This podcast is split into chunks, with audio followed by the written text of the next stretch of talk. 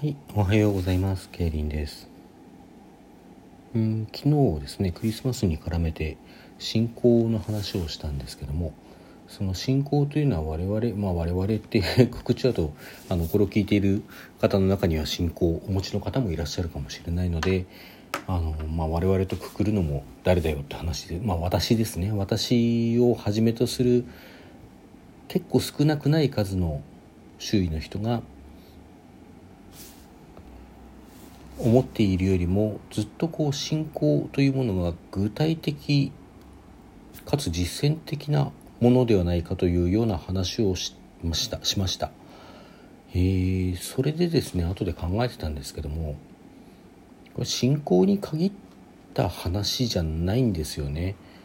そしてまたそのこう実践的具体的だというふうな考え方を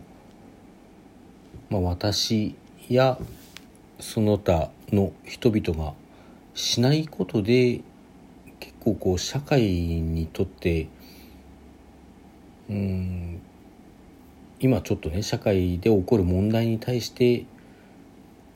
うまく対処できてないところがあるんじゃないか、まあ、特にこう国際社会と言われるような場において他の国々まあ、他の地域の人たちとこうトラブルになる可能性がこう高まってるんじゃないかなというような話をしたいと思います。ちょっとなんか硬い話ですけども。あの例えばね最近こういろんな場面で、まあ、企業の CM だとかねこう政治家や文化人の発言とかがそれは差別的だっていうような指摘を受けることがあるじゃないですか、まあ、そしてツイッターなんかが炎上してね何が差別だこれが俺らの文化だっていう人もいたりまあいろんな人がいてこう炎上したりしなかったり炎上に対して逆にこう炎上っていうか指摘にした方が逆に炎上したりとかねそういういろんなことが起こってるんですけどもまあそういろんなケースケースバイケースとかねケースによっていろんなこうことが言えると思うんですけども結構多くの場合ねあの差別その発言はあるいは行動は差別的ですよっていう指摘を受けた結構多くの人が差別する意図はなかった。誤解を与えるような発言があったのなら謝罪しますっていうような言い方をするんですよ。でこれね言われた方にしてみたら誤解もクソもないだろうっていうような話だったり往々にしてするわけなんですけどもどっからこういう発言が出てくるのかなっていうのはね差別っていうものをあの心の問題と捉えすぎてるまああの突き詰めていくとねこう倫理倫理道徳っていうもの善悪っていうものを心の問題と捉えすぎている人が結構いるんじゃないかなと思うんですよ。まあそれ私も含めてですけどね。あのー 意図がなければあのー例えばそうそう。あのセクハラとかねまあモラハラとかあの虐待とかもそうですよね。そういう場面でもやっぱり同じようなことが言われることがあります、えー、セクハラではなくコミュニケーションのつもりだった。誤解を与えたのなら謝罪します。みたいなことを言うじゃないですか。だけどねこうセクハラとされているものあるいは最初に差別とされているものあるいはまあ今挙げた例で言うと虐待ですか？虐待とされるものっていうのはその人が行為者がどう思ってたかってことは行為者の意図とは全然関係ないんですよね。あの行為者が相手をこう見下してようと見下してまいとその発言そのものが差別的であるという指摘を受けてるんであってまあこういう言い方をしちゃうとあれですけどあんたの意図なんか知ったこっちゃないという話なんですよ。でね倫理道徳っていうのは結構そういうものであるような気がしてうん例えばねずいぶん前もうインターネット老人会と言われるようなこう世界に入っていきますとですねまあでもねそこから広まってあの某有名漫画でも使われた言葉ですけどもやらない善よりやる偽善って言葉があるじゃないですか。まあ、そしてこれは結構一定な支持を得たんですよね。あの多分私の知ってる限りは2チャンネル初の言葉だと思うんですけども、まあ、間違ってるかもしれませんひょっとしたら。まあ、とにかくねそういう言葉があって多分やる偽善っていうのはねでもそれ 偽善なのっていう話なんですよ。善ですよね。その行為行為は善でしかないわけですよ。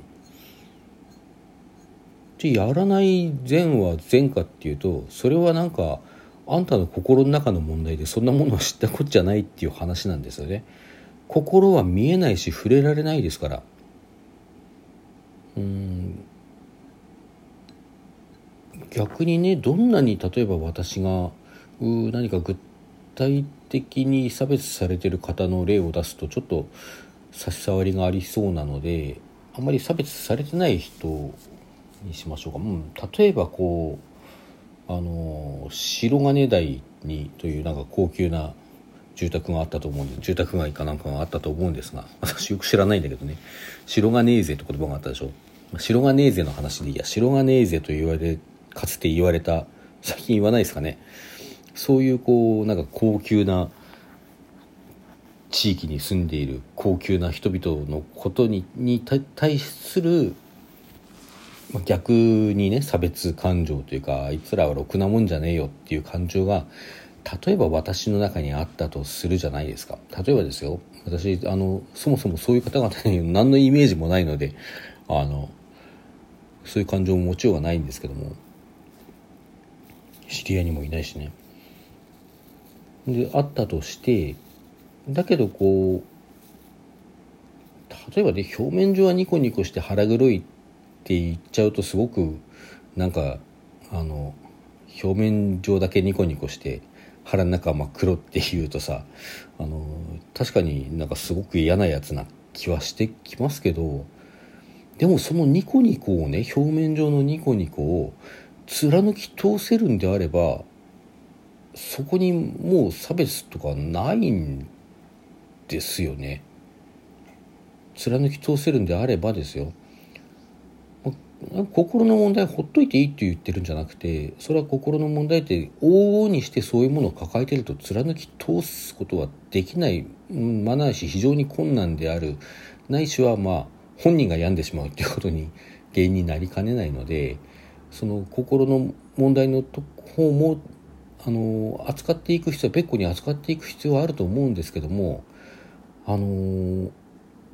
そもそも倫理倫理道徳というのは人間関係の中でのことなんですよね。私の師匠あの学問上の師である宇都宮義明先生ってもう亡くなりになった方で関東がご出身だった哲学の先生なんですけどその方のあの本でですね「人間の間と倫理」っていう本があってあの倫理というのは人と人の間に存在するものだってていうことを言ってるんですね。人と人の間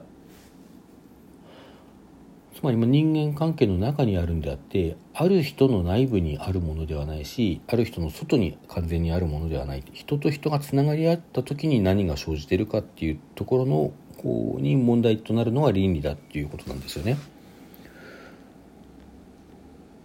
うん、だから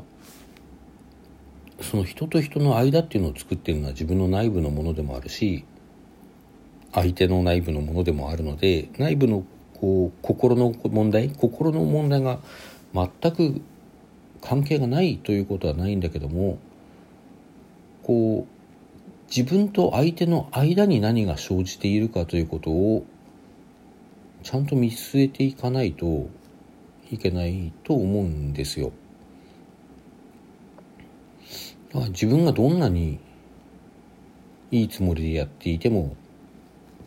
相手との間に良いものが生じていないんであればそれはいい行為をしそびれてるし損ねてるわけですよね。そして人と人は違うもので人は多様なものであってでそうである限り人間関係も多様なので私とあなたの関係と私と別の彼別の彼女との関係はあのー、同じではないんですよね。だから善なる心を持った者が常に善なることだけができるっていうようなことはおそらく存在しえないんですよ。